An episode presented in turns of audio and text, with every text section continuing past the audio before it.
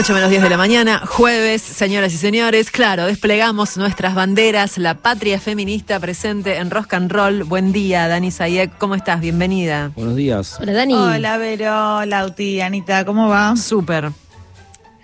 Bueno, hoy un día súper importante. Sí. Hoy, hoy declara Juan D'Artés, eh, ya sabemos, acusado por violación, después de cuatro años de, de la denuncia de Telma Fardín, también después de varios intentos dilatorios por parte de su defensa, de la defensa de D'Artés, y el Tribunal de Justicia Federal de Brasil decidió seguir adelante con el juicio que llevan en su contra en Brasil.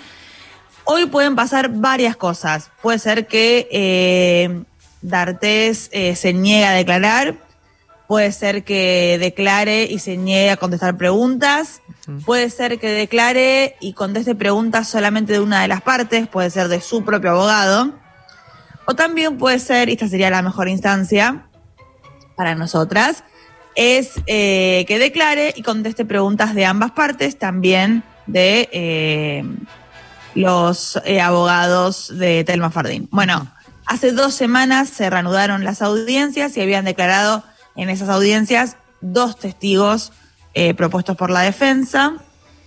Hay secreto de sumario en relación a esto, pero lo que se cree es que una de esas personas que declararon fue eh, la esposa de Juan D'Artés. Mm. La próxima instancia va a ser ya la sentencia. Una vez culminado este, esta instancia del proceso, ahí es cuando el juez va a decir cuándo va a ser la audiencia. Se calcula, el, el sistema en ese sentido es diferente que, que, en Argentina, pero se calcula que va a ser en 30 días. Eh, hago así como un breve, eh, un breve Sí. resumen.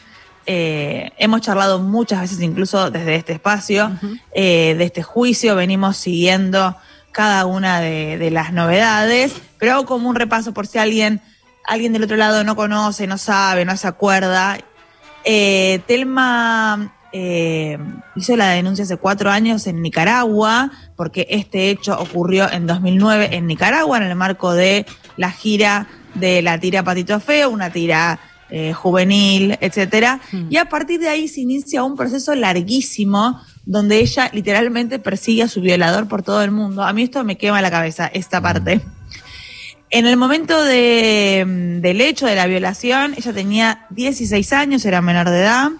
En ese momento, eh, ella solicitó la apertura de un proceso penal por violación agravada contra Juan D'Artés. Eh, después de varios meses, eh, solicitó la detención y captura. Me parece momento, D'Artés ya se había ido a Brasil y como charlamos también muchas veces, Brasil no tiene tratado de extradición, por lo tanto, no es que la Argentina le dice, mándame a D'Artés y Claro. Brasil se lo manda para juzgarlo acá. Brasil juzga a sus ciudadanos. Como él nació en Brasil, ciudadano brasileño, goza de ese absoluto y alucinante privilegio. Mm. D'Artes de ese momento está en libertad, vive en un regio departamento en Barra de Tijuca. Eh, está imposibilitado de salir del país porque en el momento que sale del país, eh, otras naciones que sí tienen tratado de extradición sí podrían mandarlo a la Argentina o a Nicaragua, porque en este juicio Ah. cooperan los tres países, los ministerios públicos fiscales de los tres países, Argentina, Nicaragua y Brasil. Eh, tiene su documentación migratoria retenida, o sea, no puede salir del país. Eh, y el año pasado, después de la denuncia en Nicaragua, eh, recién ahí el Ministerio Público Fiscal decide investigar al actor y en el mes de noviembre se inicia el juicio por el que pasaron 11 testigos, entre ellos eh, Calu Rivero y Anita Co, otras dos actrices argentinas que habían denunciado a D'Artés por diferentes situaciones de acoso, siempre Sí. en el marco de eh, en el marco de laburo, ¿no? En, en sets de filmación de novelas acá en Argentina. Em, recordemos que la defensa eh, del actor hizo varios intentos por retrasar la causa, eh, incluyeron también un recurso eh, para que la causa eh, cambiara de jurisdicción, que pase a la justicia ordinaria y su intención era que el juicio volviera a foja cero. En ese momento hubo mucho movimiento los feminismos salieron a manifestarse y a, plantear lo ridículo de esto, no solamente acá, sino también en otros países de América Latina, también en Brasil.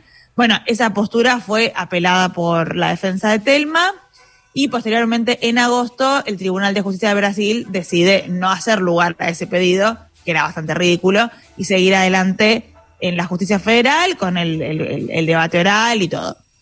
Eh, el abogado de Telma detalló que si bien en febrero el tribunal había resuelto que la causa volviera a foja cero, se, se, se, planteó lo que en Argentina sería una reposición. Esto es, uno de esos jueces cambia su postura. Esto fue totalmente histórico en Brasil, esto nunca había sucedido. Y de este modo es que eh, la cuestión fue resuelta y eh, el juicio, eh, bueno, continúa.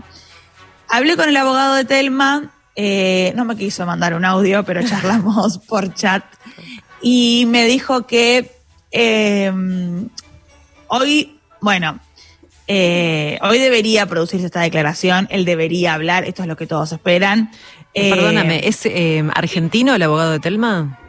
Sí, este abogado con el que yo hablé es su abogado argentino. Telma tiene representación en los tres países. Uh -huh. Tiene su abogada en Nicaragua, tiene sus abogadas acá y también está pa patrocinada por organizaciones como Amnistía Internacional, eh, también las actrices argentinas la bancan, digamos. Uh -huh. eh, ella lo cuenta en una nota que dio eh, hace poquito, que si no hubiera sido por estas orgas, eh, que tienen un poco más de recursos, también claro, Oxfam en su claro. momento fue quien pagó su pasaje a Nicaragua para hacer esa primera denuncia. Ella no lo podría haber llevado adelante porque es de un nivel eh, de caro todo. Claro, y a, a lo largo de tanto tiempo, además. No es que hizo un trámite y listo. Digamos, todos estos años, años, Es un montón. Es un sí. montón.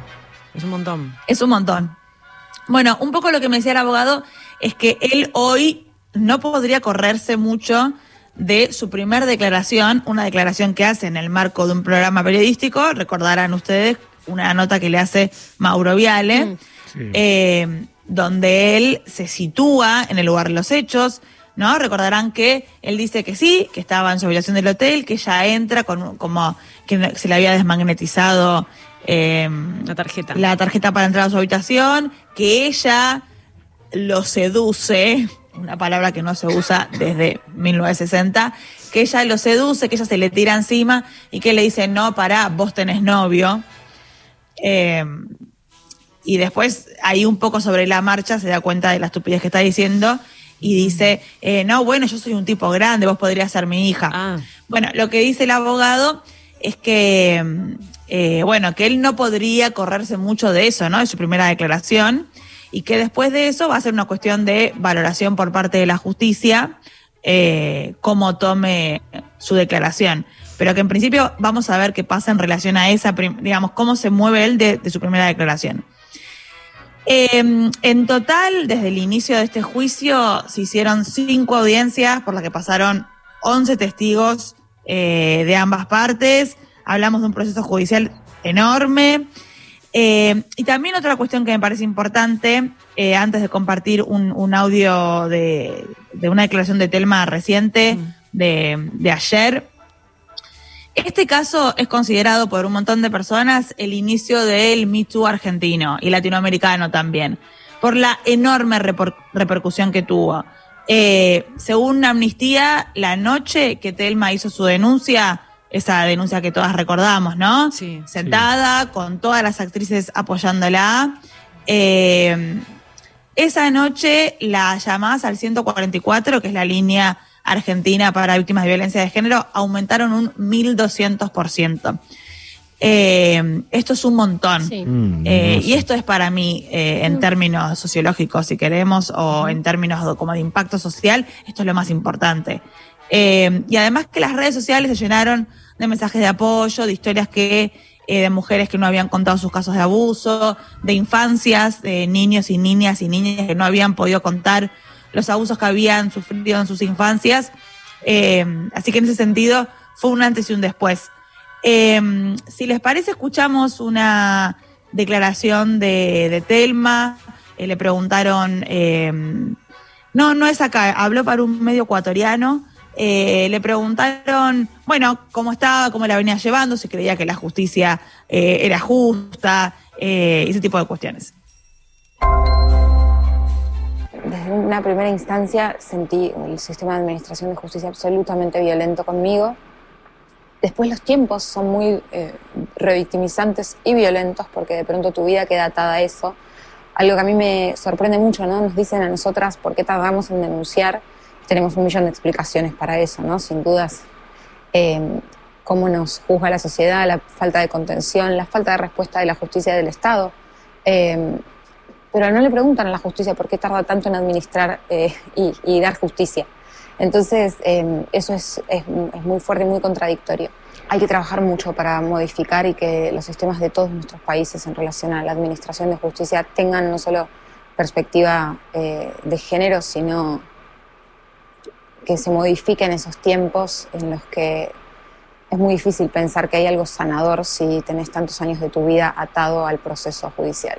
Soy una persona eh, pública, tengo, soy blanca, soy hegemónica, soy de clase media em, y tengo, como justamente mi caso es un caso paradigmático, porque por supuesto eh, lo que la justicia me diga a mí se lo va a estar diciendo a muchas otras porque se están mirando en este caso esas otras mujeres que se han atrevido a denunciar, mujeres, varones que han contado sus abusos en la infancia.